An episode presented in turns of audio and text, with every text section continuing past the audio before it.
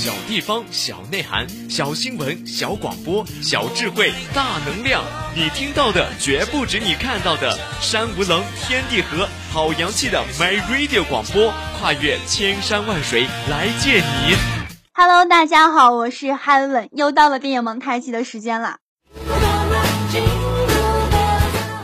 这个暑假过去了，大家是不是各种游山玩水，各种嗨呢？哎呀，说到这儿，我的心都碎了。因为这个暑假我被驾校绑住了，真真是练车的孩子伤不起啊。不过今天的节目，我想啊，可能能稍稍抚慰一下我受伤的心灵，因为我要带着大家一起去电影里旅行。那我们的第一站呢，要来一个长途跋涉，跟着众多明星大咖，比如说郑伊健啊、陈慧琳、王祖蓝他们一起来一场从伦敦到布拉格的冒险夺宝之旅。哎，说到这儿，不知道你们有没有激动啊？反正我是激动了。想一想，有那么多的明星大咖，而且是一场冒险的夺宝之旅，哎呀，好激动啊！那话不多说，我们一起去看一下这场旅行发生了什么故事吧。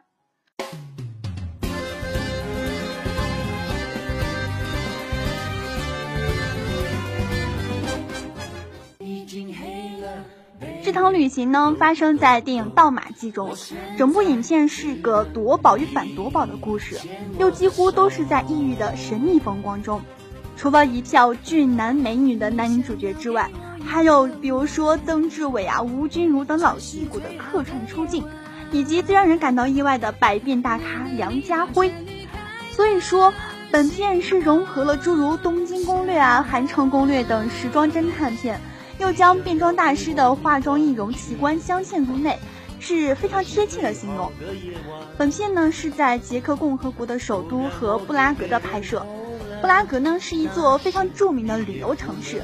或许有的朋友看到这个地名啊，会跟我一样想起蔡依林的那首歌《布拉格的广场》。当然，如果是韩剧迷们，可能会想起一部2005年的同名韩剧《布拉格》。可能爱电影的朋友还会想起一部由丹尼尔·戴·刘易斯和朱丽叶·比诺什出演的电影《布拉格之恋》。其实呢，每个不同的文艺作品都能给观众展示出它不同的迷人风情，而《金丝盗马记》则是又一次全新了解布拉格的机会，不仅成为影片中的夺宝战略之地，制作未来的旅游攻略也未尝不可。所以说，如果你对布拉格感兴趣的话，或者是想去那里旅游的话，那么《盗马记》是一部你一定不要错过的电影。哎，结束了从伦敦到布拉格的冒险之旅后啊，我要带着大家去舒缓下心情，去一个古老而又美丽的城市维罗纳，体验一场爱情之旅。我想啊，不论是单身的你，或者是已经有伴侣的你，一定都非常向往这样一次爱情之旅。不管你体验过还是没有体验过，我想维罗纳这个城市，你一定非常渴望去那里。那接下来就让我们一起走进维罗纳这个美丽的城市。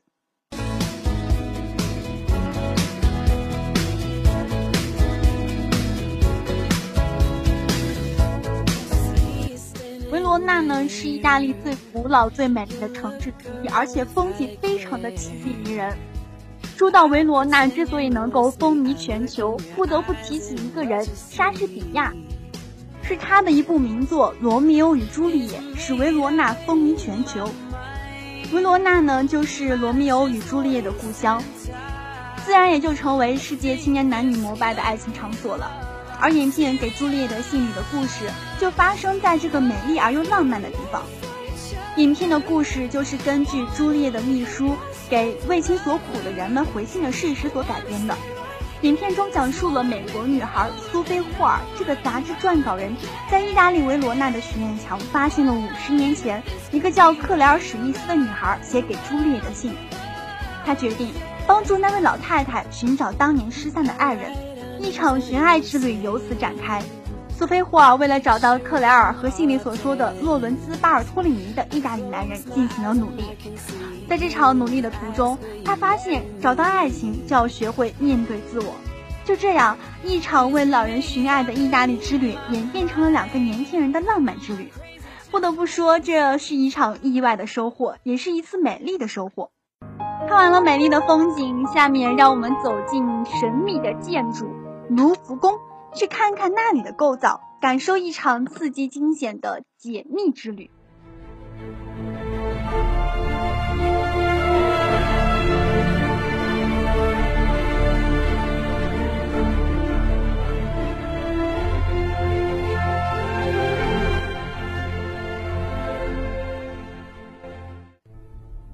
这场充满惊险、非常考验智商的旅途是发生在电影《达芬奇密码》里。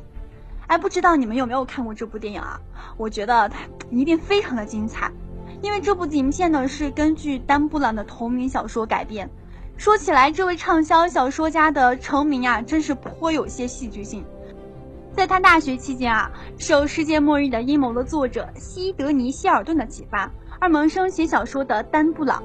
在一九九六年啊，完成了他的第一本小说《数字城堡》。尽管他用较为生动的笔触描写了个人自由与国家安全之间的灰色区域，不过啊，该书并没有取得他预期中的成功。而其后的《天使与魔鬼》和《圈套》亦都反响平平，直至《达芬奇密码》的问世，才让丹布朗成为最具知名度的畅销书作家。该小说将密码破译、艺术史、宗教和神秘信仰集于一身。自2003年3月出版以来，连续三十四周在《纽约时报》畅销小说排行榜上雄居榜首。迄今为止，该书的总销量已超过了四千万册。《达芬奇密码》从筹拍以来啊，就因为原著小说触及宗教阴谋和质疑信仰，而遭到天主教徒的强烈抗议。在英国林肯大教堂拍摄期间，更是遭到了修女们的反对。起初呢，剧组原本打算到书中提及的英国威斯敏斯特大教堂作为结尾期的取景地，不过却在教堂方面碰了一鼻子的灰。无可奈何之下，剧组最终只好以林肯大教堂取代了威斯敏斯特作为片尾的取景地。与剧组在英国取景期间频频受到冷遇不同。《达芬奇密码》在法国拍摄期间，却受到了上至法国总统希拉克，下至卢浮宫管理部门的欢迎。希拉克甚至在总统府接见了剧组成员，并且为剧组启用奥黛丽·塔图和让·雷诺两位法国影星而感到高兴。而卢浮宫的管理部门则对剧组在卢浮宫取景的要求大开绿灯。同时，这也是继《卢浮魅影》之后第二部进入卢浮宫拍摄的电影。大公卢浮宫的刺激旅行就要结束了，那接下来呢？我们要一起感受一下英伦风情的魅力，在欣赏风景的同时啊，也看一看一个傲慢的男子和一个有偏见的女子之间会擦生怎样的爱情火花。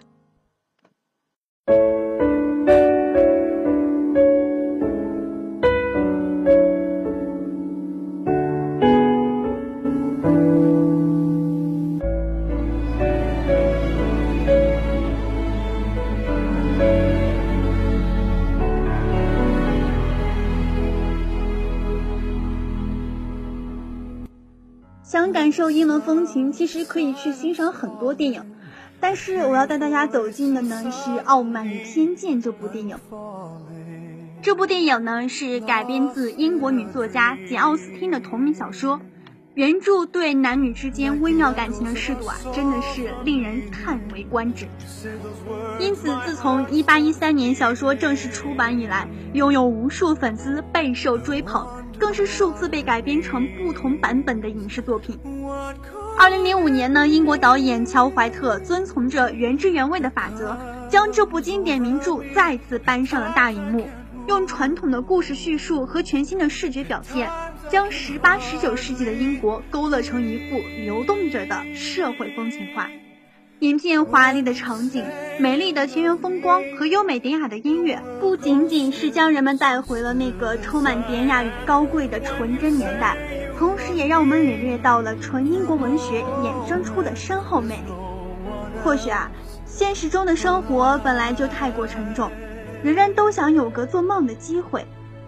而影片《傲慢与偏见》呢，恰好给了我们这样一个机会，让智慧得以与美貌并存，使得平凡的我们获得一份轻松愉悦的心情，同时也能看到一点对情感的希望，从而更加努力的去寻找属于自己的幸福。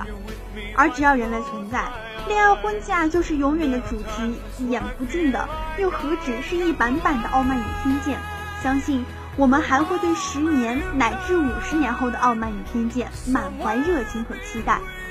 其实啊，这部电影我是没有看过，但是这本书我是看了一遍又一遍，我是深深的被这本书所折服了。看完之后呢，在内心也是充满了许多对爱情的幻想。那我们欣赏了一系列的异国风情之后呢，将带大家走进我们美丽的中国，看看中国的大好河山。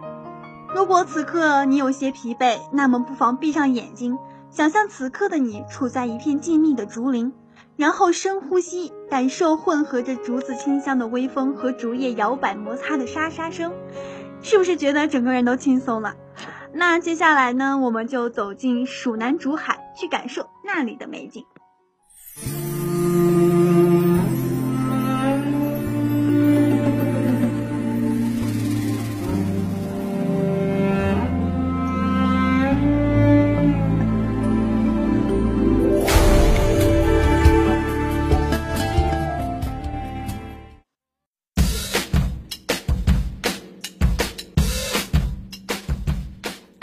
传媒学院 My Radio 广播，河北中医学院广播电台，河南中医学院广播站，河源职业技术学院广播站，河北经贸大学广播台，宜春学院广播电台，南山师专广播电台，西安欧亚学院欧亚之声广播电台，琼州学院广播电台，上海对外经贸大学 Smile Radio 广播电台，上海中药大学 TCM 广播台。China Y FM 八八零贵航广播台，安徽大学广播台，携手蜻蜓 FM，预祝各位新生入学愉快，一入校园开四海，从此节操是路人。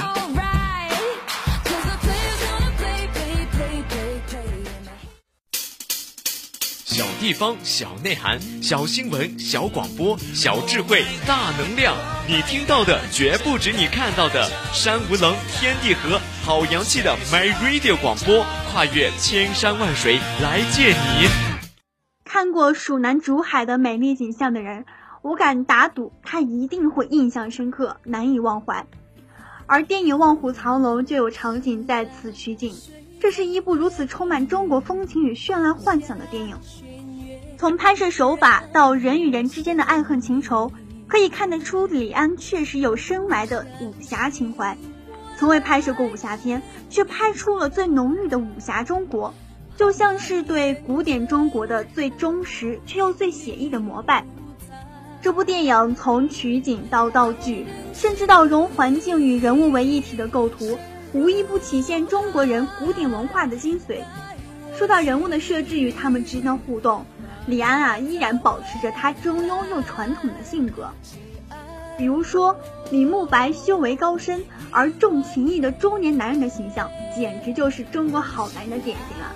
而于秀莲外柔内刚，心思缜密。虽然向往真正的爱情，却始终恪守妇道。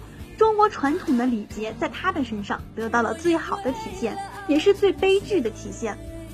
而玉娇龙任性蛮横，从不知天高地厚，想入江湖却不知道江湖凶险。为了爱可以抛弃一切，但是到了最后，剧情依然推动他反悔自己的过错，让他自投山谷。这样的结局表面上好像有些不能容忍现代中国人无视传统、无视礼教的行为方式。其实我倒是觉出了李安在这快意恩仇之间一丝对中国社会文化的忧虑。传统的礼教带来的悲剧，不服从礼教却又迷茫到不知道正邪何以区分，这样的路究竟往何处走？用怎样的信仰才可以走出迷雾？李安表面上维护传统。实际上却提出了一个中国人自己最棘手的问题。李安的疑问可能是很多人的疑问，但这都是历史遗留的问题。我觉得吧，只要我们不违法，跟从自己的心做选择就可以了。推荐了那么多的好电影，也感受到了那么多不同的风景。那现在让我们听首歌休息一下，然后进入下面的电影扒一扒。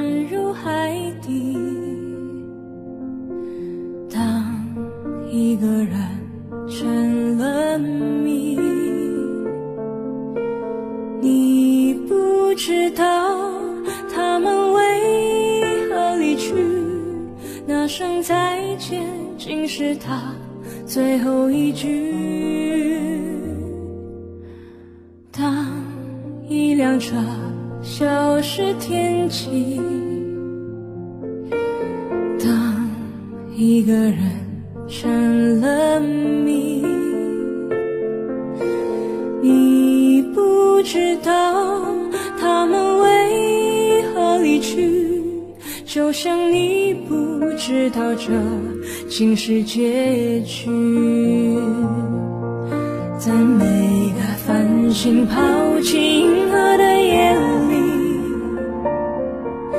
我会告别，告别我自己，因为我不知道，我也不想知道，和相聚之间的距离。当一辆车。消失天际，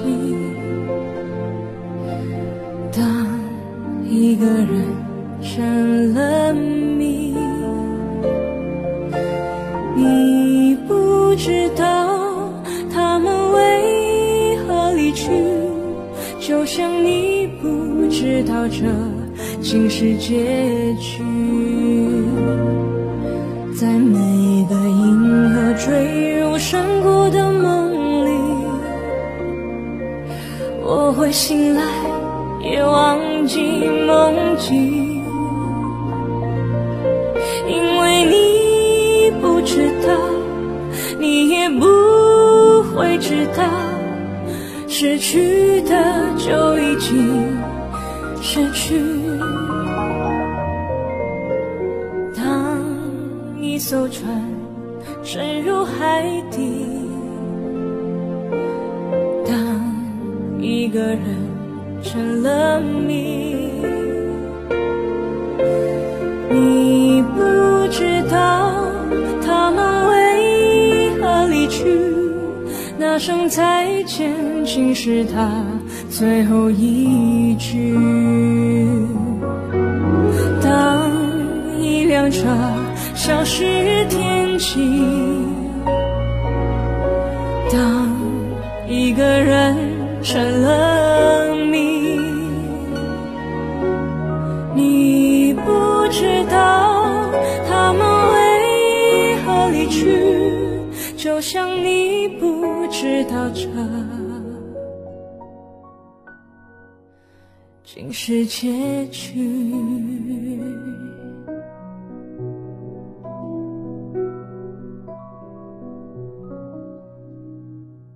各位朋友一定熟悉这样一句古语：“同行是冤家。”哎，这句话用在郭敬明和韩寒身上，那真是再合适不过了。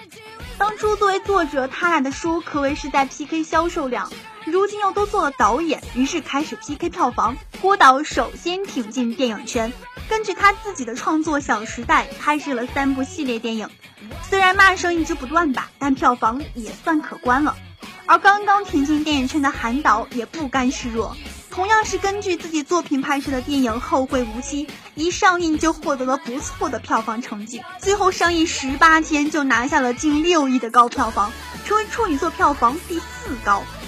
说到这儿，我不禁想扒一扒各位朋友最喜欢这几部电影里的哪位帅哥，不要说我花痴，因为这是人的本性嘛。